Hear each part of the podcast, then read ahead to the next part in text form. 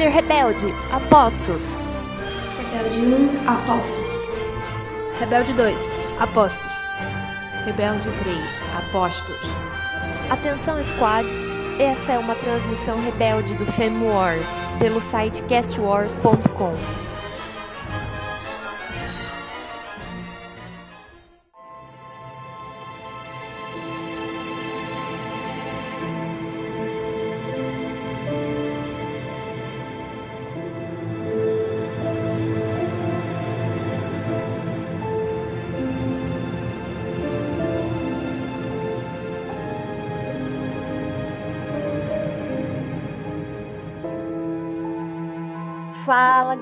but Estamos iniciando a primeira transmissão do Femi Wars. O Femi Wars que é um projeto baseado na ideia de um podcast com um elenco completamente feminino e focado na parte feminina do fandom de Star Wars. Os episódios serão em formatos drops, mas eles poderão ser full size caso tenha uma ótima recepção do público, que é no caso vocês. Cada Femi Wars a princípio terá como foco uma personagem poderosa da saga e a sua história. Cada convidado e a nossa mesa poderão fazer comentários sobre as personagens e irão encaixar seus pensamentos de um ponto de vista feminista. A ideia também é chamar outras mulheres do meio nerd ou do próprio fandom de Star Wars para completar a nossa mesa. Esse podcast é muito inspirado no podcast Rebel Girls, Fangirls Going Rogue, Sapphic Skywalkers e Strong Female Characters que é do sci-fi. Para introduzir aqui na nossa mesa, nós temos a Van, que é mãe e membro do site Jedi Center. E aí, Van? Oi, gente, tudo bem com vocês? É uma honra estar participando deste piloto né, do Fame Wars.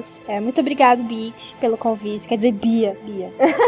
Às vezes eu esqueço. Muito obrigado, Bia, pelo convite. É uma honra para mim. E nós temos também aqui a Ana, que é membro do Conselho Jedi São Paulo e membro do site Jedi Center também. E aí, Ana? E aí, Beat? Olá, meninas, tudo bom? Muito feliz de estar aqui e de poder participar de um projeto tão legal como esse. Tô animada para fazer mais episódios de Fame Wars para todo mundo se inteirar bem nas nossas personagens tão queridas. E aqui também temos a Leonor, que é a DM e membro, né, da Star Wars Wiki em português, que é uma enciclopédia humana também de Star Wars. E eu tô muito feliz de tê-la aqui na nossa mesa. E aí, Leonor? E aí, Beatriz? Tudo bem?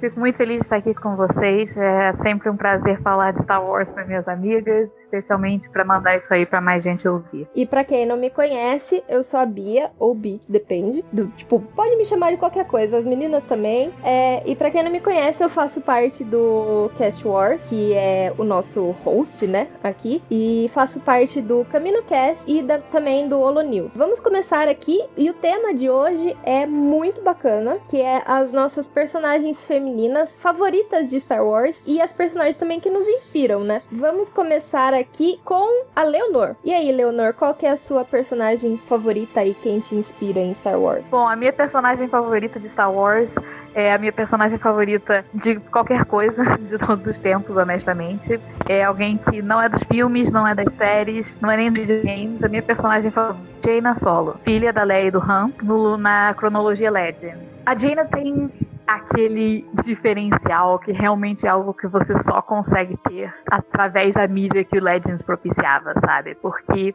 o Legends tinha uma particularidade que era além de qualquer série de livros que você já tinha visto e além do que os filmes podiam propiciar, que ele não tinha limites. Você poderia escrever praticamente qualquer coisa sobre qualquer personagem e por quanto tempo quisessem. E é claro que isso teve péssimas consequências, mas também ótimas consequências. E na minha opinião, a melhor delas foi a Jaina, porque nós tivemos a oportunidade de acompanhar essa personagem sensacional, bem escrita, detalhada, tridimensional, com falhas responsáveis, assim, não falhas de personagem problemático mal feito, mas falhas bem planejadas, falhas humanas de personagem, desde que ela nasceu, literalmente, até ela casada procurando um padawan ambos esses livros, aliás, publicados no Brasil, O Último Comando de Timothy Zahn, onde ela nasce, e Provação, o último livro em que ela aparece. E assim, cara, a Jaina teve um impacto em mim como pessoa de uma forma que é difícil até de descrever. Até hoje não encontrei nenhum outro personagem com quem eu me identificasse tanto. É, no nível pessoal mesmo, assim, em termos de personalidade, de, de preferências, de relação com os pais, de relação com os irmãos, assim. A Jaina, eu me entendo na Jaina de um jeito que eu não me entendo em nenhum outro personagem. Assim, eu não seria a fã de Star Wars hoje em dia que eu sou sem a Jaina. Realmente não seria. A Jaina foi a minha porta de entrada para o universo maior e ela tem essa força interior que, honestamente, hoje, aos 21 anos de idade, eu me vejo da mesma forma com que eu fazia quando eu tinha 11, 12, assim, do tipo, parando no meio da rua e, tipo, a Jaina iria pro trabalho mesmo cansada. Jaina iria estudar, a Jaina, sabe, ia seguir em frente, fazer o que ela quisesse, porque ela queria ponto, sabe? Ela tinha essa qualidade muito forte enquanto pessoa e enquanto mulher de tipo, não vou abrir mão do que eu quero, não vou abrir mão do que eu sei, porque eu sei quem eu sou, sabe? Eu sei meu papel, eu sei quem eu sou dentro do Jedi. E ela tinha isso, na minha opinião, mais do que até o Luke ou a Leia. Uhum. Eu acho que de toda a família Skywalker, quem mais se entendia enquanto Jedi era a Jaina. E ela tinha essa qualidade tão, tão forte que até hoje eu não encontro, assim, em outras pessoas, mesmo dentro de Star Wars. Qual que é o livro, enfim, é, que a Jaina apareceu que você mais gostou? Hum, complicado. Assim, eu tenho uma satisfação perversa de ver os meus personagens favoritos sofrendo. Eu não sei se vocês fazem isso também. Entendo. então, assim, se eu tivesse que escolher um, seria Dark Journey da Elaine Cunningham, que é um livro bem no meio da New Jedi Order, que é a saga que teve a Guerra Yuuzhan Vong e é imediatamente depois da morte do Anakin Solo. Então, imediatamente depois da morte do Anakin, você tem um livro totalmente centrado na Jaina. Assim, a partir do momento que ela deixa Mickey, onde o Anakin uhum. morre, e é assim, essa jornada visceral, emocional, de uma garota de 17 anos que acabou de ver o irmão morrer, que acha que o irmão gêmeo tá morto ou preso, assim, sabe? Que tem uma conexão nula com a mãe, vive brigada com a mãe desde sempre, e agora também arruma uma briga com o pai, porque o Han tava brigado com o Anakin na época que o Anakin morreu. E se encontra no meio da guerra, no meio de uma crise política gigantesca, assim, e ela tem 17 anos, ela tá toda fodida, sabe? Eu acho que, assim, essa jornada emocional dela, ao longo desse livro, de aceitar a morte de Anakin, de se aceitar dentro da guerra, dentro do Jedi, cara, é sensacional. Eu recomendo esse livro para qualquer pessoa. E você fa consegue fazer algum paralelo entre a Jaina e as, as novas personagens dessa nova trilogia de Star Wars? A Rey, por exemplo. É, assim, eu não tenho dúvida que a Lucasfilm estava procurando criar essas novas personagens. Eles foram pra Jaina, assim, porque a Jaina teve uma recepção muito forte e muito positiva. Uhum. A Jaina e a Mara são personagens que vão continuar montando Star Wars enquanto a gente conhece por anos. Sim. E eu acho que na Rey, em particular, eles quiseram pegar muita coisa da Jaina, enquanto uma protagonista que foi criada sempre jovem, sabe? E para jovens garotas. A ideia da Jaina sempre foi vamos atrair uma nova geração. Uhum. E eu acho que isso teve muito na Ray. A Ray tem aqueles traços de personalidade que são muito fortes da Jaina. Ela é uma grande mecânica. Ela é uma nata, né? Que pega a Falcon e sai voando assim por instinto. Cara, aquela cena foi muito Jaina. É, e eu acho que uma grande parte das pessoas que já conheciam a Jaina e já conheciam essa parte Legends, quando saiu a história, ou quando saiu tipo, o plot do que seria mais ou menos a nova trilogia, esperou, né? Vir uma, uma, uma inspiração de, de Jaina ou um ar mais Jaina pra personagem. A gente com certeza viu isso nela, né? Totalmente. Cara, eu, assim, aquela cena do, da, da Falcon com a, a Ray foi a minha catarse, sabe? Pra eu ter um momento de olhar ali e pensar, cacete, a Jay, né? A é Falcon, sabe? De estar no cinema só para aqueles dois minutos realmente, assim, sentar e acreditar que eu tava vendo a Jaina pra depois poder, assim, afastar e dizer, ok, vamos lá, agora é a Ray. Uhum. É, a inspiração foi muito clara. E até na Jean, assim, você vê essa, essa qualidade de não ligo pra política, não ligo para essas coisas, não de política não serve, mas no sentido, eu tenho o meu papel, eu sei o que eu tenho que fazer e eu vou fazer. Sim. Sabe? Prioridades. Prioridades, sabe? De dizer ali, olha só, eu tenho, eu sei quem eu sou, eu sei o que eu tenho que fazer eu vou seguir lá e eu vou fazer, não importa o custo pra mim, isso é muito Jaina. Sim. E assim, pegando o gancho que você tinha falado mais cedo para personagens que nos inspirem, além de personagens favoritos, cara, assim, como alguém que hoje em dia estuda economia e que entrou em Star Wars numa época que eu tava começando a curtir economia, que eu tava começando a entrar em política, jovem, bem criança, assim, naquela perspectiva de política bem incipiente, a Padmé sempre foi alguém que foi muito central, assim, Sim. pra minha formação. A Padmé tinha uma qualidade que você até hoje não vê muito personagem de política, que é que ela era uma senadora competente, que fazia seu trabalho, sabe? Que sabia como o jogo da política funcionava, que jogava o jogo da política, mas que era profundamente idealista, que sabia suas convicções, não abria mão delas, sabe? E usava toda a capacidade que ela tinha para seguir isso em frente. Eu acho que a gente está hoje em dia, novamente, num cenário muito parecido com o que a gente estava no início de Star Wars. Lá na muito na política, da galera tá muito pessimista. E eu acho que personagens como a Padmé hoje em dia são mais necessários do que nunca. Porque, quer dizer, quem são nossos exemplos de mulheres na política, na mídia agora? A Claire Underwood, sabe? Exato, né? Não é exatamente alguém que a gente quer emular. Exato. e eu acho que a Padme, ela foi e é, né, uma inspiração muito forte, assim, pra nossa geração de fãs de Star Wars, né? Porque a gente vê o movimento agora de meninas que estão vindo inspiradas pela Rey e tal, e o nossa, a nossa geração, assim, dos, sei lá, 20, 20, 20, 30, assim, é muito político, né? A gente é um ser muito político e a Padme ensinou e influenciou muito nisso, né? Com certeza. E a Padme também era, era uma mulher que ela, pra usar o termo mais popular, ela não deitava pra homem, gente. Ela apontava o dedo e se precisar falar, ela falava. Ela não tinha medo e tava lá, cara tapa e defendendo o que ela acreditava. E isso ninguém tira dela. Exatamente. Eu acho que a galera dá tanto peso para aquela questão da morte dela, de ela perdeu a vontade de viver, sabe? Mas esse cara. Sim. A Padme é alguém que viveu a vida inteira, dizendo assim: olha, eu tô aqui, eu mando, e é essa parada, sabe? Ela era rainha Uhum. com 14 anos de idade, ela casou com esse Jedi mega gostoso que ela não deveria casar porque ela queria fim de pegar aquele novinho bonitinho, ok? E ela nunca, assim, nunca se deixou manipular, nunca se deixou levar pela, pelo, pelo próprio Palpatine, uma coisa que eu adoro de Clone Wars, por exemplo, saindo um pouco dos filmes, que você vê muito claramente que a, a Padmé nunca é manipulada pelo Palpatine ali. O Exato. Palpatine não tem uma influência pesada sobre ela, mesmo ele sendo um senador de Naboo, que ela colocou no poder. Exato. Sim. Então, assim, cara, sei lá, eu acho que dar um peso tão grande pra aquela cena de morte, que, embora eu admito que não sou grande fã, é, eu acho muito errado na hora de a- analisar essa personagem, sabe? A Padmé tem muito mais pra oferecer do que só o jeito que ela morreu. Com certeza. Eu acho que é muito engraçado como eles focam somente nesse ponto da Padme, depois de tudo que ela fez durante todo, todos os outros filmes. Mas eu tenho a impressão, e aqui é indo um pouco mais profundo, né? Que em todas as personagens femininas é assim. Se elas fazem uma coisa que é fora da curva do que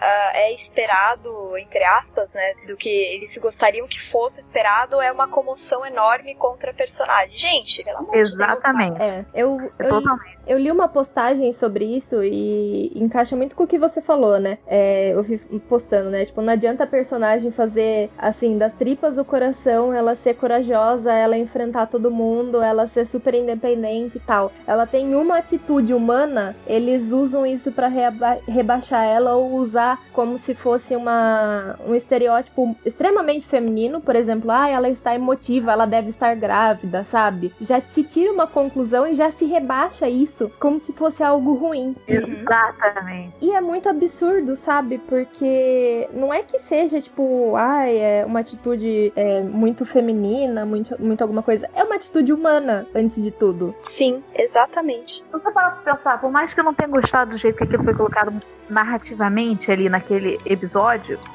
cara, assim, putz, ela é alguém que dedicou a vida inteira dela pra democracia, que era uma senadora desde antes dela ser maior de idade, sabe? Exato. Tava ali grávida de um cara que ela confiava plenamente. Sabe? E a democracia é totalmente destruída, o papel dela é, é totalmente jogado no lixo, tudo que ela trabalhou a vida inteira é anulado. O marido dela Uhum. fez parte disso, massacrou crianças. Sim. Não, crianças. Tipo, vamos parar pra pensar como que a gente se sentiria se, assim, as pessoas que a gente amasse e confiasse plenamente na vida matasse uma só criança E ele matou várias, né? várias, assim, crianças totalmente inocentes, de uma ordem que ela também confiava. A Padmé tinha uma relação muito profunda com os Jedi. Com certeza. Sabe? Que aquilo tudo acontece, cara, e ela tá assim, ela foi enforcada. No Legends eles ainda deram a de que ela tinha quebrado uma, uma vértebra no pescoço. E que isso teria sido uma das coisas que fez com que a saúde dela tivesse caído a ponto de que ela morreu.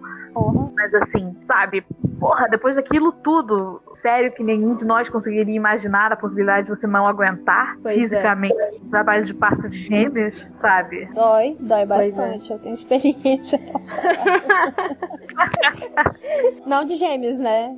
É, você só teve um, imagina com dois. Mas é, cara, e é complicado porque, assim, nos filmes a gente vê e tal, ela sendo uma personagem forte, mas em Clone Wars a gente vê ela muito mais, né, atuando nessa parte política. Ela, junto com a Ryo Chuchi naquele, naquele arco para defender os, os Twi'leks e tal, que os Twi'leks estavam literalmente passando fome e morrendo, e as duas lá brigando no Senado por causa disso, falando que não era justo o Senado abandonar eles daquele jeito, e todo aquele conflito, e a Ryo Chuchi sendo sequestrada e tal. Cara, é, é absurdo a influência que elas tinham, sabe, naquele Senado. Exatamente. E o como elas estavam lá para defender com unhas e dentes povos assim que elas podiam nem conhecer às vezes, mas elas estavam lá para defender pela democracia, sabe, por por vidas, por pessoas, e é absurdo. Pois é, e é, é a, a, galera negligencia muito isso. Fiquei, uma das coisas que fiquei meio bolada de que foi cortada, embora eu entendo que talvez no ritmo do filme não tenha ficado boa, é aquela cena em que ela e o Bale e a Mon Mothma estão basicamente fundando a rebelião de uma forma incipiente, a declaração dos 2000. Uhum. Porque, assim, eu acho que pra quem só, só viu os filmes, às vezes fica difícil de perceber que, na real, a Padmé era, assim, top 3, se não a maior figura política de oposição do Senado. Sim. Sim, com certeza. Em The Clone Wars dá pra perceber isso também. Exatamente. O Clone Wars é o que traz e fala ali, olha só, a Padmé não era uma senadora só de oposição, estava ali falando que era bonitinho nos discursos. A Padmé era a líder daquele bloco. Uhum. É complicado porque nos filmes a, a Padmé, é, para muita gente, ela é limitada a uma chata da política, sabe? Ela não, para quem não se aprofunda na, na personagem, para quem também não se interessa muito por política, acaba sendo uma personagem chata. Uhum. Tava fazendo algumas pesquisas e uma uma moça que fez um TCC falando sobre as personagens de Star Wars, ela disse que ela começou pelas prequels e ela não se interessou pela Padmé, ela achou uma personagem muito chata. E assim, o filme, ele meio que limita a ação da Padmé e realmente, quando tu vai pro universo expandido, tu vai para The Clone Wars, tu vê uma outra personagem, tu vê a, a Padmé não só articulando, né, não sendo apenas política, mas indo pra frente, pegando um blaster, atirando, indo Com pra certeza. cima, sabe? Exatamente. Milituda. É, e o, o que eu gostei de Clone Wars nessa parte política é que eu acho que Clone Wars conseguiu inserir esses dilemas políticos de uma forma que não ficasse muito maçante. Sim. É claro que eu sou o tipo de pessoa que gostou de Lincoln, lembra daquele filme do Spielberg de tipo três horas do Daniel Day-Lewis falando? Eu adorei aquele filme. então, eu topo qualquer coisa.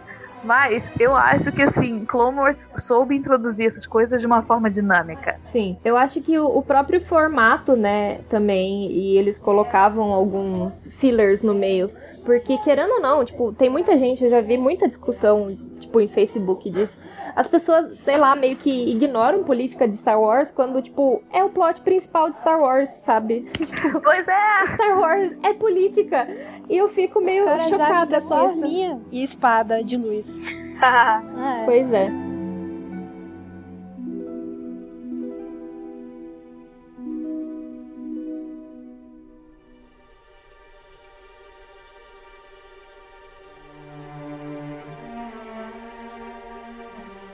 Falando de navinhas e falando de arminhas, vamos mudar agora e vamos pra Ana. Yes! Fala da sua personagem feminina aí. Bom, ela usa muito arminha. Ela usa muito arminha. Ela é a Jean Erso, que apareceu no filme Rogue One. Filha do Galen Erso, que foi um cientista que ajudou a criar a Estrela da Morte. Ela acabou se vendo no meio de uma situação em que ela fugia o tempo todo, foi pega pela rebelião e a rebelião acabou por. Eu não sei, eu sinto que no final do dia era tudo o que ela gostaria que era a justiça que ela sempre quis pelos pais e tudo mais. E aí ela foi lá e fez o que precisava ser feito. No final ela morre porque de fato Rogue One é sobre a história de uma missão suicida, é uma história triste que você vai sabendo o que aconteceu. E mesmo assim eu acho que a Jean Erso ela é extremamente forte, porque ela não é um personagem que te cativa pelos sorrisos, pelas falas doces. Ela me cativou porque ela simplesmente tá ali e as coisas na vida dela são extremamente difíceis e mesmo assim ela vai fazer o que precisa ser feito Uhum. e ela não tem medo de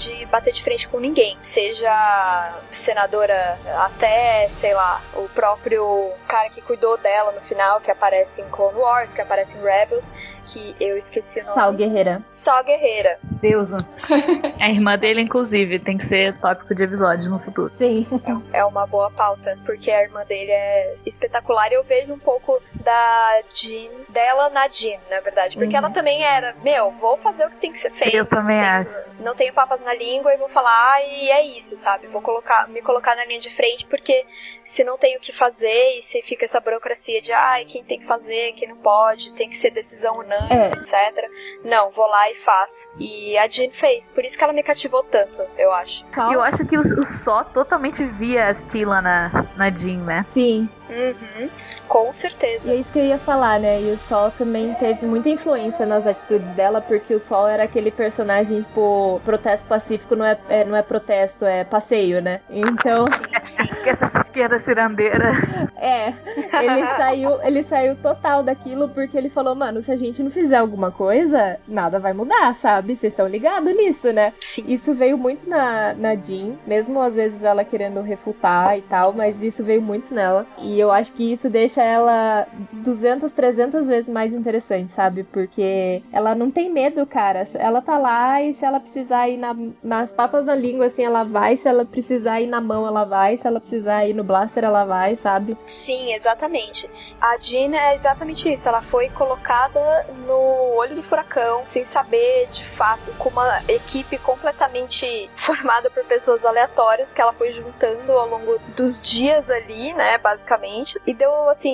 Deu a impressão que a maioria das pessoas não gostou da Jean, justamente porque ela não é carismática. Ela, o papel dela nunca foi ser carismática. O papel dela sempre foi fazer o que tinha que ser feito. Não importa o que o, o, o resto pensa. Isso também é uma outra coisa que, indo mais a fundo na, na problematização, ah, é de fato, as pessoas esperavam que a Jean fosse algo como a Rey, que era sorridente, que era, que querendo ou não era meiga, mesmo tendo aqueles skills de luta maravilhosos dela, ela, ela era doce, ela encantava, não é? De certa forma, até a Padmé de um ângulo, né? E a Jean não. E o filme inteiro, você vê a Jean triste, você vê a Jean com uma cara de cansada, resiliente, entendeu? Sim. Tipo, cara, se é isso que eu tenho que fazer pra parar de ter esses demônios na minha cabeça, vai- é isso. Na época do filme, ela tinha quantos anos? Alguém sabe?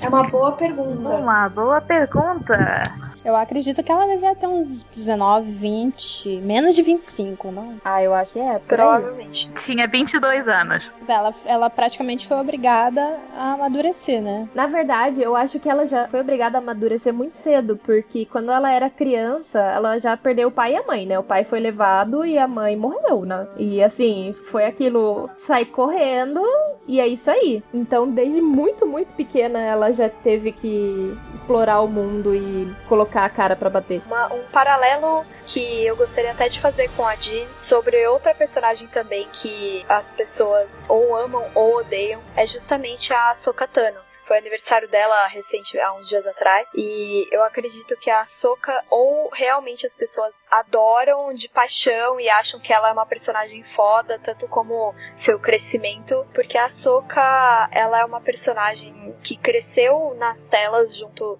Uh, a gente acompanhou o crescimento dela desde como Padawan, de quando ela tinha uma vida cercada de, querendo ou não, privilégios por ser uma Jedi, Sim. e, ou por uma, ser- por uma aspirante a Jedi. E aí ela se viu traída pelo próprio conselho em que ela acreditava cegamente. E depois disso ela pensou, não quero mais isso para mim e simplesmente foi viver uma vida sozinha. E é impressionante como é o crescimento dela depois que a gente encontra ela em Rebels, porque ela já tá uma, uma mulher madura, já assim, pelo menos de cabeça, né? Uhum. Ela já é uma, uma pessoa que você vê que sofreu durante esse tempo que ela ficou, enfim, em isolamento, que ela ficou escondida. E a Ahsoka também não é uma pessoa que te pega imediatamente pelo carisma. A, eu acredito que a Ahsoka, ela era uma criança na, em Clone Wars e, e, portanto, tinha as facetas de crianças que algumas pessoas entendem como irritantes. E por isso eu acho que a Ahsoka, ela merece um lugar de destaque, principalmente também nesse hall de personagens de Star Wars que não te atraem primeiro pelo carisma, mas de alguma forma conseguem te cativar de outros momentos. É o que eu acho da Ahsoka. Sim, é, e é bem isso que você falou, né? Ela era uma, uma criança e tal, e é uma criança no meio da guerra, sabe? Ela tinha que fazer aquilo e ela ainda era uma criança. Mesmo sendo uma criança, e ela tinha toda aquela questão de, ah, eu posso mandar nos clones, que você tem isso bem latente no, nos primeiros episódios, assim, de Clone Wars. Uhum. E aí depois você percebe que ela tá completamente diferente quando ela reencontra o Rex depois de muito tempo, né, lá em Rebels. Então, assim, a Soka e a Jean são para mim esses dois pilares de personagens de Star Wars que pouca gente lembra como sendo as preferidas, mas que tem um lugarzinho no meu coração por fazerem a coisa que tem que ser feita e simplesmente não se importar com o que o resto diga sobre elas. Com certeza.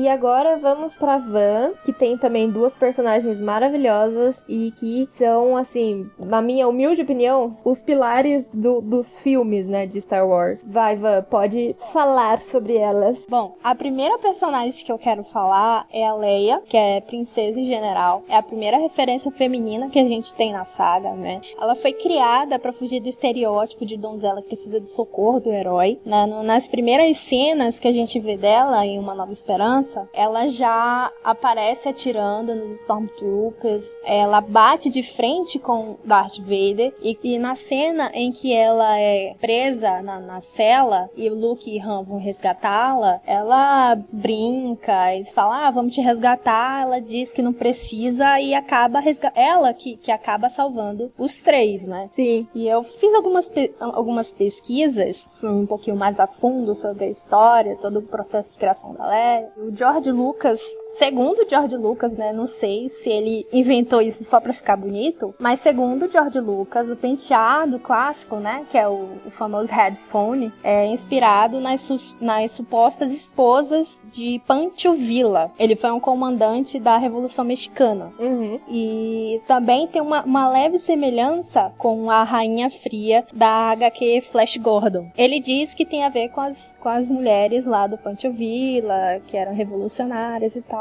para dar esse ar de, de mulher forte, revolucionária, lutadora, enfim. Uhum. A Leia, ela mesmo sendo uma personagem secundária, ela conquistou o espaço dela, né? Ela, ela se tornou um ícone da cultura pop. É, se a gente for parar para pensar e analisar quais são as personagens mais fortes, mais que mais se destacam em filme, série, HQ, a Leia vai estar né, nessa lista. E ela se tornou um símbolo feminista, né? Um pouco depois da morte da, da Carrie, é, em 2016, foi feita a Women's March, né, em, em Washington, e ela foi um dos símbolos da marcha. Sim. E, assim, algumas das críticas que, apesar da, da, da Leia ela ser retratada como uma mulher forte, independente, impaciente, que bate de frente, que vai lá e luta e se garante, é, ela sofreu algumas mudanças na personalidade dela do primeiro pro segundo filme, que a gente, a gente percebe no, no primeiro filme,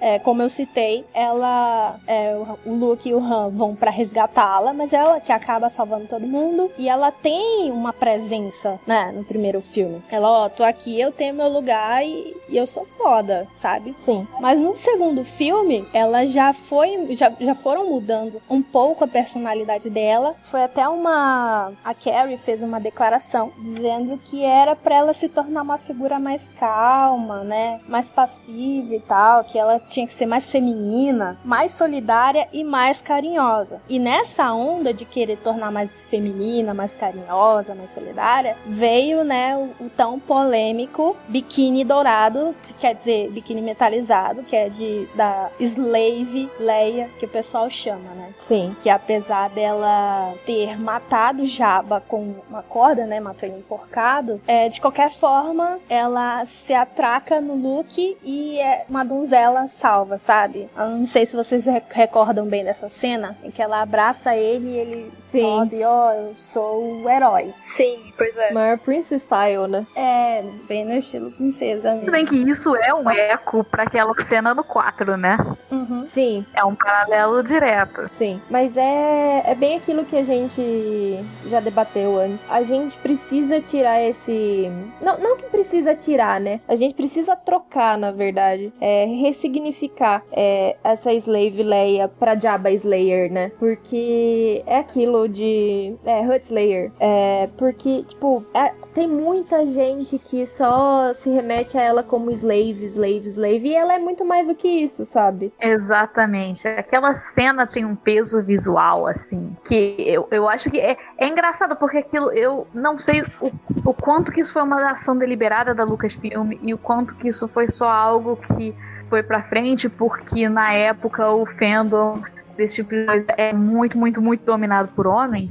Sim. Mas assim, é, aquela cena dela matando o Jabba, seguida depois da, da ideia do biquíni dourado, foi algo assim tão visualmente na cara como uma metáfora de abuso sexual e então de superação do abuso sexual, que eu acho uma pena que ela foi basicamente se tornou uma cena de, de apelo sexual, né? Da, Exato. da Leia como símbolo. Porque, cara, assim, de todas as mortes da saga, o jeito com que a, a Leia mata o Jabba é o jeito mais físico, mais pessoal que você tem de todos os nove filmes até agora, sabe? Provavelmente agora com o episódio, de- o episódio 9, totalizando 10 filmes, você ainda vai ser a cena com a morte mais física, mais pessoal, mais na cara. É a. Leia ali enforcando o Jabba com as próprias correntes, sabe? Sim. Infelizmente, até agora a trilogia Disney, as personagens femininas principais, elas sofriam, sofreram essa sexualização, né? Não foi só a, a Leia. A, a Padmé também, ela teve uma, uma mudança na personalidade dela. No primeiro filme, a gente vê ela sem nenhuma roupa apertada, né? Os, os vestidos de rainha eram grandes, enormes. E já no segundo filme, ela se torna uma. Ela já é uma mulher, né? Mas totalmente sexualizada já, com decote, mostrando o ombro. É, isso foi por uma questão legal, né? Na real, a própria, a própria Natalie Portman já falou isso, porque ela. Uhum. A Natalie Portman era menor de idade Uhum. no, no primeiro filme e eles literalmente não podiam fazer isso com ela. E no momento em Nossa, que ela fez 16 ou 18, ela fala isso numa entrevista. Eu assisti todas as entrevistas dos DVDs. É, que é, ela fez uma determinada idade e tipo assim, ah, ok, agora podemos mostrar a barriga. Meu Deus. É, e realmente mostra. né? E mostra, e mostra, assim. Mas assim, com relação a Leia, na trilogia original, eu não sinto tanto essa suavização, a feminização dela, tanto já no 5. Eu acho que isso foi uma guinada mais forte realmente no 6. Uhum. E, em parte, eu atribuiria isso muito ao próprio Richard Marquand, que, como já é notório, foi um cara, um diretor super abusivo pra Carrie, mega escroto. Sim. Eu acho que assim. E temos que considerar também que a essa altura a esposa do George Lucas já estava meio que brigando com ele. Esse foi o último filme que eles fizeram juntos. Uhum. Possivelmente isso há alguma influência. Eu acho que uma influência. é, Uma, uma coisa interessante que você vê da Leia no 5. Você tem essa introdução do romance, Uhum. mas que a Leia encara esse romance daquele jeito profundamente Leia, sabe? Ela tá com raiva de que ela tá sentindo aquilo, a força. E assim, é assim que ela consegue, assim, o mínimo de contato com o Han, ela pega e ela, assim, se apega àquilo, e no momento que tiram o Han dela, ela fica assim, ó, vai ficar por isso não. É o famigerado credo que delícia. Exatamente. Ela chega assim. é isso mesmo. E Relacionamento. uma assim, Boba Fett sai e ela vira tipo assim: olha, bicho, tá achando que eu vou deixar você, você, você pegar meu homem e, e levar ela pro Java? Não vou deixar, não.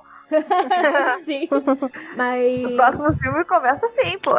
Sim, mas isso que eu ia falar, que a gente tava falando da Carrie e da Leia, eu acho que a- as duas, né? Tanto a personagem quanto a, a atriz que interpretou ela, é, nos ensinaram, tipo, elas nos ensinaram, tipo, a mesma coisa, assim, como mulher, sabe? Tipo, ser unapologetic, tipo, não pedir desculpa por você ser o que você é, sabe? Tipo, não pedir desculpa por, sei lá, você ser uma pessoa que é mais política, ou você ser uma pessoa que você é mais fechada, ou você ser uma pessoa que você é mais aberta. Tipo, cara, você é o que você é. E as pessoas têm que te aceitar desse jeito. E isso, Sim. a Carrie, tanto a Carrie, tanto a própria Leia deixam muito claro isso, sabe? Tem muito da Carrie na Leia, né? Ela praticamente estava assim interpretando, né? Tem muito da Leia na Carrie e, e muito da Carrie na Leia, mas eu acho que é engraçado você lendo as biografias dela, os livros. Vocês vocês leram o, o último livro que ela soltou? Agora antes? de O. Morrer. Diário de O diário- Princesa, coisa assim. Diário da Princesa. É. que isso, né? Sei. Isso. Então, cara, assim, eu acho que naquele livro ela bota bem que, assim, querer não, de uma forma positiva ou não, a Carrie foi totalmente moldada pela experiência da Leia. Sim. E a. Carrie.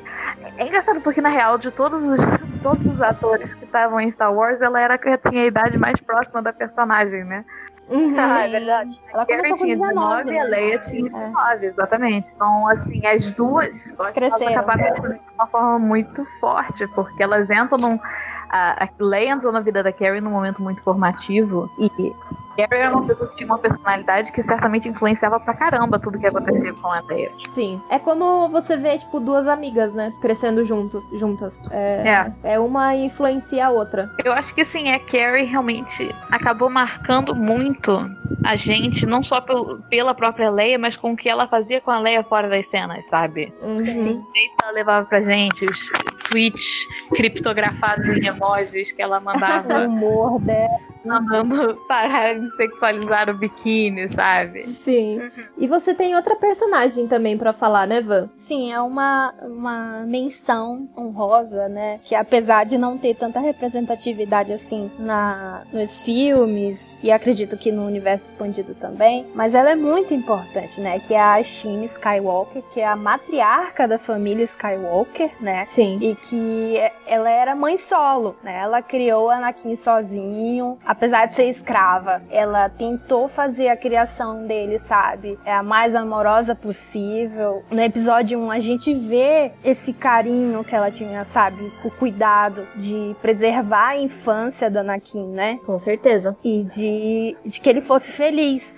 apesar de serem escravos, né? E a personagem dela pode até não ter apa- aparecido muito, mas ela é crucial no, no- no destino do filho dela, né? Do Anakin. Porque com a morte dela, né? A situação que ela, em que ela, ela acabou morrendo foi o que deu o primeiro passo dele pro lado negro. Querendo ou não, uma, uma personagem com pouca, entre essas pouca representatividade, é muito importante. E eu queria fazer essa, essa menção a Shime. Com certeza. A Shimi, ela tem uma frase que, inclusive, eu postei no, no nosso Instagram, que é instagram.com.br femwars, já fazendo a propaganda aqui, né? Que eu acho que, tipo, é uma frase muito tocante pra mim. E ela fala o seguinte, né? Você não pode impedir a mudança, assim como não pode impedir que os sóis se ponham. E, cara, é, é absurdo, sabe? Porque ver essa fala e você relacionar com o próprio destino do, do Anakin, cara, arrepia tudo, né? Porque, tipo, não Sim. tinha muito o que fazer. A gente já sabia que aquele era o destino do Anakin, sabe? E a- acho que a- até ela já meio que sabia que uma hora alguma coisa ia ia para um lado que Tá errado. é que, que ia pra um lado que não ia ser Uma hora muito ia dar bom. merda. É, Eu acho interessante e eu acho que certamente influencia um pouco o ódio que muitos caras têm pelas prequels, que é que no fundo, no fundo, a origem da família Skywalker foi realmente uma mãe solo escrava tentando dar a melhor vida possível pro filho. uhum, Sim. sim. E tem algo mais feminista que isso. Exatamente. Não é, cara? E é aquele lance, porque, querendo ou não, a base que a, que a Shmi dá pro, pro Anakin, embora, obviamente, tem, bom, não dá muito certo, foi muito responsável por, eu acho, pelos aspectos mais positivos do Anakin. E eu até diria que talvez você pudesse fazer um link com, ultimamente, o que redimiu ele no final, sabe? Porque o, uhum, link, o, uhum. o, Anakin era um cara muito apegado à família. E ele era um é. cara apegado à família porque ele tinha essa conexão tão forte e positiva com a mãe. Sim. Eu acho que se o Anakin tivesse sido um cara que tivesse, talvez, crescido na ordem desde criança como Obi-Wan, um ato como o do Luke no final do próprio filho está disposto a morrer por ele, talvez não tivesse sido tão influente. É, e. É verdade. Eu acho que justamente por isso que o próprio Obi-Wan, ele é tão, é, digamos assim, desligado, né, das coisas. Ele tem essa fé cega dele. A gente até já falou sobre a personalidade do Obi-Wan em um podcast no castwars.com, que é um caminocast especial, vocês podem procurar aí no site. O Obi-Wan, ele tinha essa fé cega, né? Tanto que, tipo, o que acontecesse com ele, não é que ele não estava preocupado. Ele só tinha uma fé que ele sabia que uma hora ou outra ele ia se encontrar com a força e era isso, sabe? E o Anakin não. O Anakin, ele já tinha essa parte mais ligada ao, ao digamos assim, ao terreno, né? Do que o Obi-Wan, que era muito mais ligado pela fé do que o Anakin, que era ligado pela família. Exatamente. Caso se o Anakin ele, ele tivesse sido criado, né? Desde cedo no, no, no tempo de Jedi, pra se tornar um, um cavaleiro Jedi futuramente, ele não teria cedido a, ao medo. Porque quando você ama, de qualquer forma você tem medo de perder, né? Com certeza. Eu, eu no caso, eu amo minha filha, eu morro de medo de perder e eu nem consigo, assim, imaginar eu conseguindo me desprender disso, sabe? Não é fácil. Então, a gente meio que entende, né, o porquê do Anakin acabar indo pro, e, pro lado negro. E é por isso também que, tipo, os próprios Jedi, né, tem esse receio, esse medo do, do amor e da paixão, dessa coisa carnal e tal, porque uma hora ou outra eles sabem que eles vão ter que deixar isso. E ou uma hora ou outra alguma coisa de ruim vai acontecer e eles vão ter que perder e, e isso influencia muito no caráter, né? É, o Anakin eu considero ele, eu acho que o personagem mais humano da saga, né? Porque ele,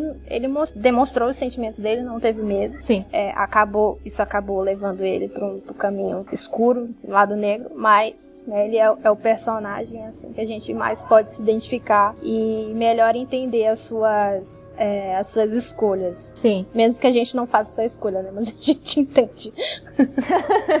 Mas falando de personagens que se entregam, eu, vou, eu vou falar da minha favorita.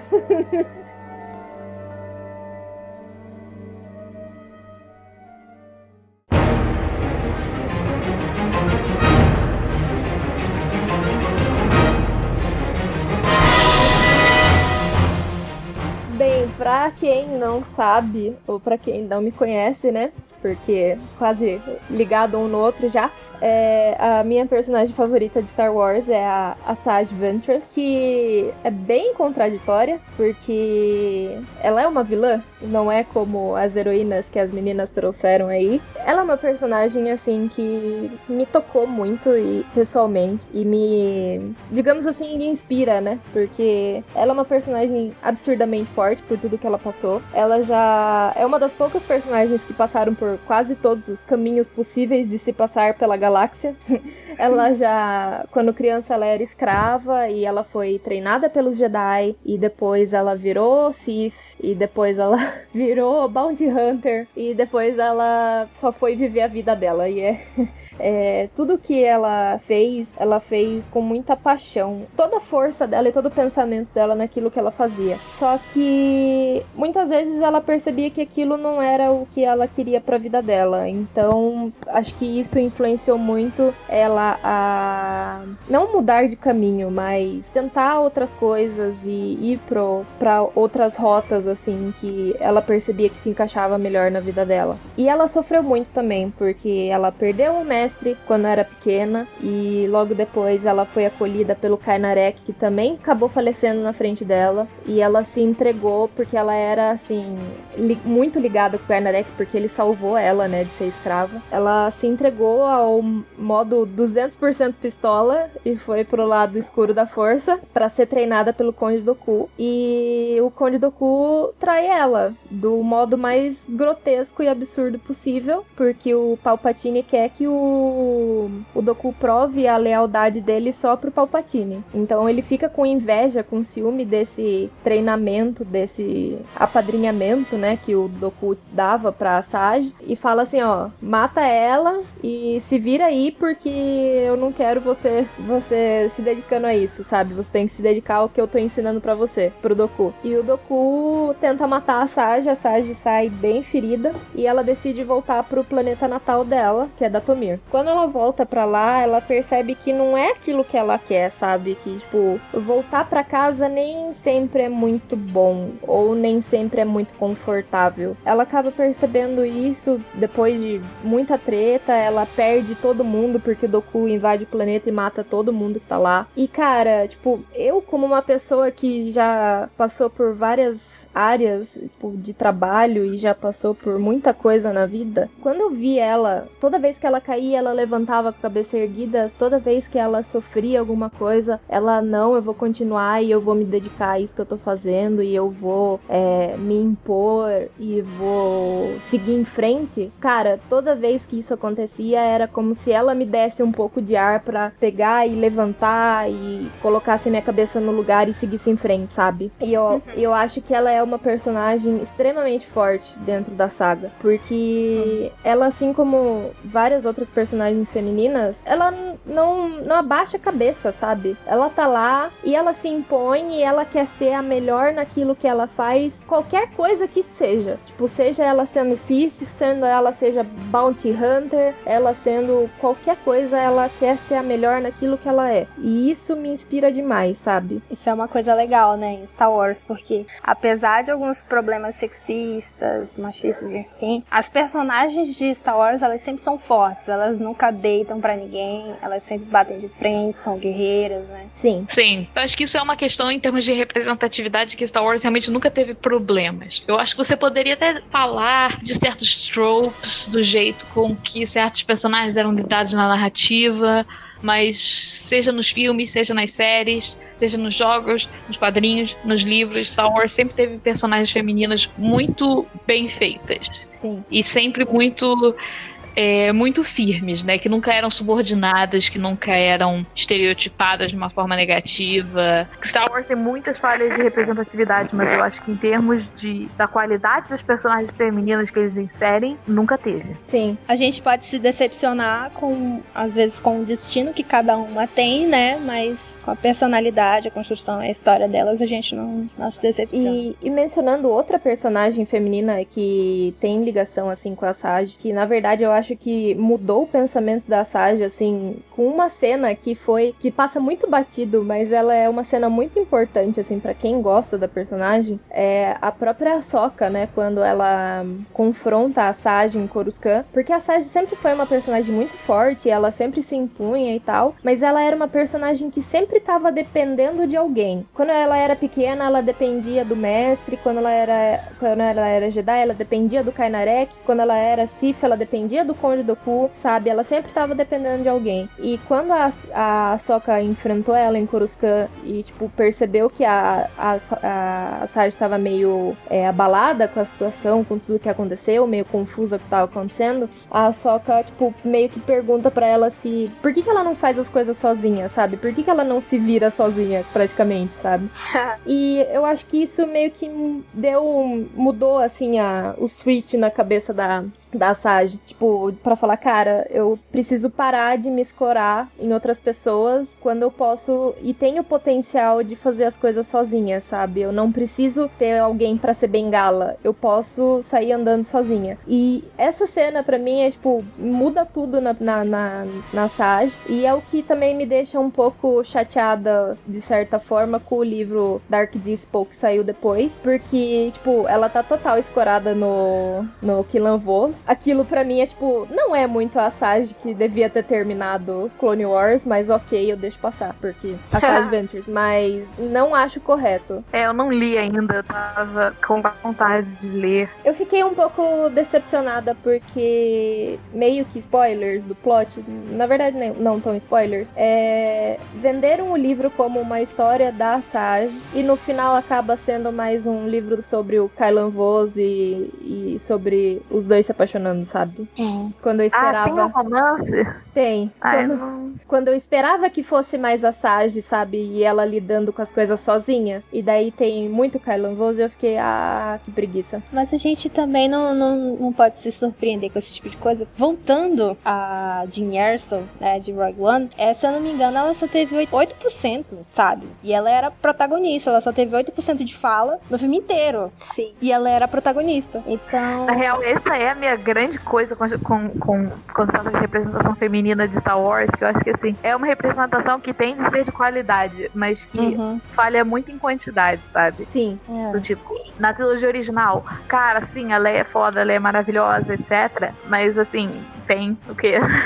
Três mulheres na trilogia original e eu tô contando com a em Var. Sim. Uhum. E o Sabe? que eu acho engraçado que tem, assim, cenas que tá o, o Obi-Wan e o Kylan Vos conversando sobre a Sage, daí o Kylan Vos fica meio tipo, você tem certeza que você não teve nada com ela? E eles ficam, tipo, conversando num, num papo que seria muito, tipo, de personagens femininas em filme, sabe? Que é aquele papo, tipo, conversando com o boy. É a única coisa que, tipo, me deixa contente com aquele livro, porque de resto eu achei muito fraquinho. A pena, eu costumo gostar da Chrissy Golden. Ela escreve uma boa Jane, apesar de eu ter detestado porque a Jane terminou desnecessariamente no livro dela só pra voltar de novo com o cara que é o meu UTP, então assim. Cara, o meu problema com o Dark Disco é justamente tipo, porque venderam sendo uma história da Sage e todo o material era tipo, ai, uma história de Sage Adventures que não foi contada ainda, Clone Wars e tal. E daí eu falei, beleza, vou ler. E daí eu fui ler e era tipo, Killan Vos e a Sage Adventures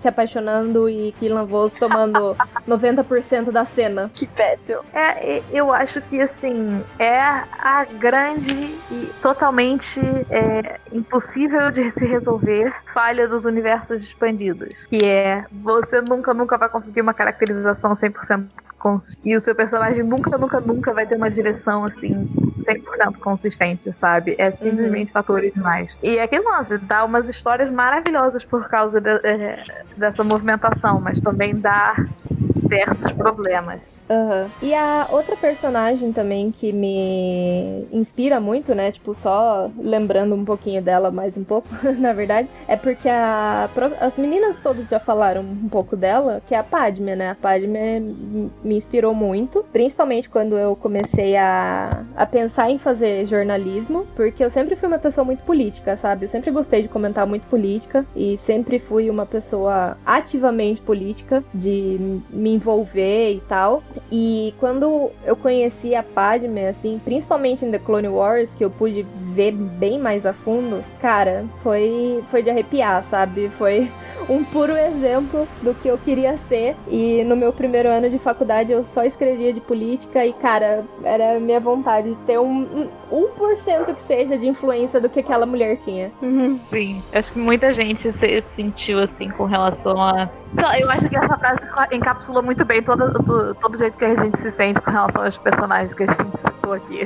Com certeza. Embora eu espero que um pouquinho menos com relação a todo o aspecto violento e genocídio das áreas. É, não dá para passar pano para isso, não é, amores? Exatamente. Toda A gente gosta de vilão, mas nunca passa pano. Exato. Toda a parte dela como Sif, na real, eu não sou muito fã, porque ela era absurdamente influenciada pelo Doku e eu não suporto Doku. Por, também porque ela, tipo, fazia umas coisas que até ela sabia que não era certo e que não, não era executável, sabe? Mas ela ia lá e fazia justamente porque ela achava que ela tinha que ser a melhor em tudo naquilo que ela tava fazendo. Mas não dá pra passar pano mesmo. Não. Sifs não passarão. Sifs não passarão, com certeza.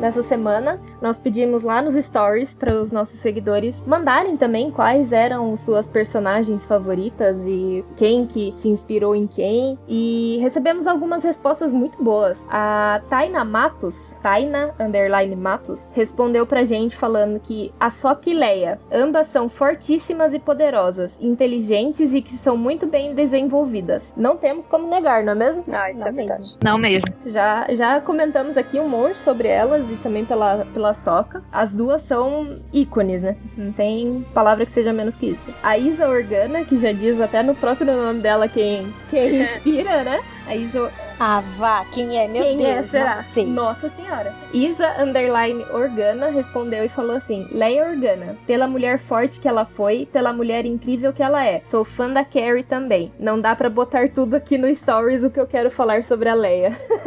Acho que não dá pra colocar nenhum em um episódio inteiro dedicado pra Leia de podcast. Não dá. Porque ela é maravilhosa. Nós vamos fazer um podcast inteiro dedicado pra analisar a Leia. Ah, Nossa. com certeza e vamos fazer. e a Amanda Meirelles, é, eu, underline Amanda Meirelles, com dois L's, mandou pra gente por inbox. Ah, essa pergunta é meio difícil. Eu citaria, citaria duas. A primeira seria a Leia, porque ela mostrou sua força e coragem nos momentos em que ela poderia simplesmente sentar e chorar. Ela lutou e, além de tudo, é super inteligente e empática. A segunda, eu diria que é a Rey, porque ela não deixou que a sua origem definisse, a definisse, e eu acho que isso é muito maravilhoso. Ela buscou o crescimento e buscou é, e, e tentou ajudar o Kylo, mas não se fragilizou perante ele. Nem toda essa situação. É, cada filme que passa, ela vai crescendo e sendo uma mulher mais forte. Eu acho ela foda demais. Acho, acho- concordo demais. E eu gostaria ainda de acrescentar que essa frase que ela colocou de ela não se deixou definir pela sua origem é um dos motivos pelo, pelo qual eu, na época, gostava tanto da teoria de Rey Ninguém, embora eu tenha- sempre tenha sido uma adepta de Rey Skywalker, e que eu realmente fiquei feliz quando eles revelaram que era Rey Ninguém. Sim, sim. Eu era, eu era o tipo de pessoa que tava querendo que ela fosse Skywalker, mas na hora que eu vi aquela cena explicando por que, que ela era ninguém, eu falei, cara, ela ficou uma personagem 200 vezes mais interessante pra mim e a história dela ficou muito melhor por causa disso, sabe? Pô, Ela não precisa ser alguém, né, pra ela ser importante ou pra ela ser uma pessoa forte, sabe? Ela não precisa dos passados dela ou de parente pra ser alguém. Não, é totalmente. E, e é aquele lance, assim, tem um impacto tão forte aquela cena que, assim, tava todo mundo revelar quem é a Ray, quem é a Ray, quem é a Ray. E aí a galera, basicamente, o que a Lucasfilm fez falou e falou assim: olha, a Ray é a Ray. E é isso aí. É, get over it. isso- esse é o mérito dela, entendeu? Ela é uma personagem que tem mérito próprio. A Ray é a Ray, ela não precisa ser filha do, do acompanhante do Palpatine pra ter relevância, sabe? Exatamente. É bem isso. Ela é forte por si só, ela não precisa de, de macho pra escorar ela. É o tipo de coisa que a Lucasfilm, na era Disney, tá fazendo muito, né? Porque mudando um, um pouco pra personagem masculino, né? No caso, todo mundo queria saber quem era o Snoke. E o Snoke simplesmente era o Snoke. Ele não era o Darth Plagueis, como o pessoal tava falando, sabe? Toda a teoria foi jogada no lixo. Sim. That's not how the Force works. E é que lança assim, olha, é, por mais que eu acho que a Lucasfilm podia ter feito um esforço maior pra diminuir um pouco a grande expectativa da galera, gente, eu ri no cinema com, assim, claro que o Snoke era só o Snoke, porque eu tava falando pro meu irmão, assim, olha, aqueles dois anos inteiros, olha, mas eu acho que o Snoke não é ninguém não, cara, o Snoke é só o Snoke, e o Felipe, não, o Snoke não é só o Snoke, assim, gente, olha, ele é, ele é um cara, ele é uma pessoa, Ele é o Snoke ele chegou lá porque sim, né? Tipo, É. Exatamente, pô. ele é quem ele é, não precisa ter uma grande, profunda conexão com o troço lá atrás. Tipo, cara, é, os personagens se sustentam. E é até o que eu tinha comentado no, no Twitter esses dias, né? É tipo, cara, depois disso, depois disso do Snoke, confirmou total o que eu falo. É, não adianta a gente ficar pedindo, sabe, a Soca e a Sage e, sei lá, o Traum nos filmes. Porque, cara, não dá pra explicar em um filme só a importância desses personagens, sabe? Tipo, Pois é. Se fosse colocar que o Snoke é o Plagueis, beleza. Só que você ia ter que explicar que lá naquele episódio o Palpatine falou pra Anakin na ópera quem era o Plagueis e que não sei o que, e de onde o Plagueis vem, e daí, tipo, quem é o Plagueis? Daí você tem que voltar lá. Ai, gente, não dá pra ficar fazendo essas coisas no filme. Seria cansativo. Seria cansativo, exato. Eu acho que, assim, o que eu queria, em termos agora de canonização de personagens, era de canonização dos personagens secundários, sabe? Eu queria uhum. ver o Wes Jensen, é, o Gavin Darklighter, por exemplo, se a galera fosse uma coisa dos pilotos. Esse dá para colocar, sabe? Porque, tipo, é. você não precisa aprofundar. Exatamente, aquela galera de fundo, assim, sabe? Uhum. A, o, o que tornava o universo rico. Agora, eu entendo perfeitamente que eles não queiram, no meio de uma história totalmente nova, ficar enfiando vários personagens que têm uma história brutalmente pesada por trás, sabe? Uhum. Não, é igual. Fiquei triste a Mara, mas eu entendo que a Mara é uma personagem que carrega um peso muito grande, entendeu? Exato. Se você for colocar a Mara, a Mara vai ter que ser um elo central da sua história. A Mara não é uma personagem que você joga no meio de um filme, assim, Exato. sabe? A Mara é Nossa, com certeza. um troço que molda a sua trama inteira. Não é Sim. algo que você joga futilmente. É, tanto porque, tipo, a Mara tem uma influência diretíssima com, tipo, com o Luke, com a Leia, com o Han, com a academia, a nova academia Jedi, sabe? Tipo, não dá para você só Super largar íntimo. lá. Exato. Fora que ela é, ela é odiada pelo George Lucas, né? É, mas o George Lucas não tem mais influência influência, graças a Deus. Bye, Felicia. Tchau. Thank you next. É bem isso. Olha, a minha perspectiva, podem me odiar o que quiserem assim depois nos comentários, mas olha, a minha perspectiva do contra George Lucas em Star Wars é exatamente isso. É thank you next, entendeu? Obrigada, você criou, ok? A sua visão, depois de moldada e muito editada pelas mulheres na sua vida foi sensacional. Agora, obrigada, vamos levar, entendeu? Star Wars já cresceu para além do que era a visão original do George Lucas e eu, francamente, não tenho o menor interesse em ver Star Wars sendo limitado hoje em dia pela visão original do George Lucas. Estamos aqui pelo Story Group. É, isso daí é, é muito aqui bom. é Pablo Hidalgo, porra. Aqui é, aqui é Pablo Hidalgo, cara, né? Aqui é pessoa que assina o feed do Twitter do Pablo Hidalgo, né? Pra ficar recebendo fotinho. Quando eu era era criança, eu queria ser o Lelanti quando eu crescesse. Ai, gente. Foi muito bom. Muito obrigada pela participação de todas. Muito legal. Gostei muito desse tema. Espero fazer de novo várias e várias vezes. Muito obrigada por tudo, gente. Sempre bom falar de Star Wars com vocês. E estarei ansiosamente esperando a próxima. Foi muito bom. Foi muito legal conversar com vocês sobre Star Wars. Aprendi bastante. Te teve coisa aqui que eu, eu não sabia. Obrigada, Leonor. Obrigada, Ana. Obrigada, Vit. É. E é isso aí. Vamos lá. Na próxima Estou ansiosa. Para você que está ouvindo o nosso podcast, muito obrigada. Deixe suas opiniões aqui na área de comentários. Também conta pra gente quem é a sua personagem feminina favorita de Star Wars e por quê, ou por que ela te inspira e tal. Comenta aí que a gente quer saber. É, não esqueça de, de é, dividir e compartilhar com suas amigas, com seus amigos lá no grupo do Zap, manda pra família, manda pra, pro deixa grupo da escola, dá, deixa o like, né? Deixa, compartilha. Ativa o sininho. manda pra todo mundo aí, pra quem você fala assim, ah, eu ouvi aqui, pensei em você e tal. Com certeza a pessoa vai se sentir notada pelo senpai. marca logo as crush. Marca crush, coloca lá, se a crush gosta de Star Wars, já marca o arroba dela aí. Acompanhe os outros podcasts podcasts aqui do castwars.com. A gente tem o Camino Cast, a gente tem o, o Holo News, agora o novo membro da família que é um podcast sobre Star Trek também, porque aqui a gente não tem preconceito, tá bom? Olha só. Temos o iCast que também fala sobre jogos e é isso, gente. Espero que tenham gostado do nosso piloto, que continuem acompanhando o Wars aí, tá bom? Muito obrigada e obrigada meninas. É isso, tchau, beijo. Tchau, tchau. Tchau, gente. Que a força esteja com vocês. Que a força esteja esteja com vocês. É nóis. É nóis.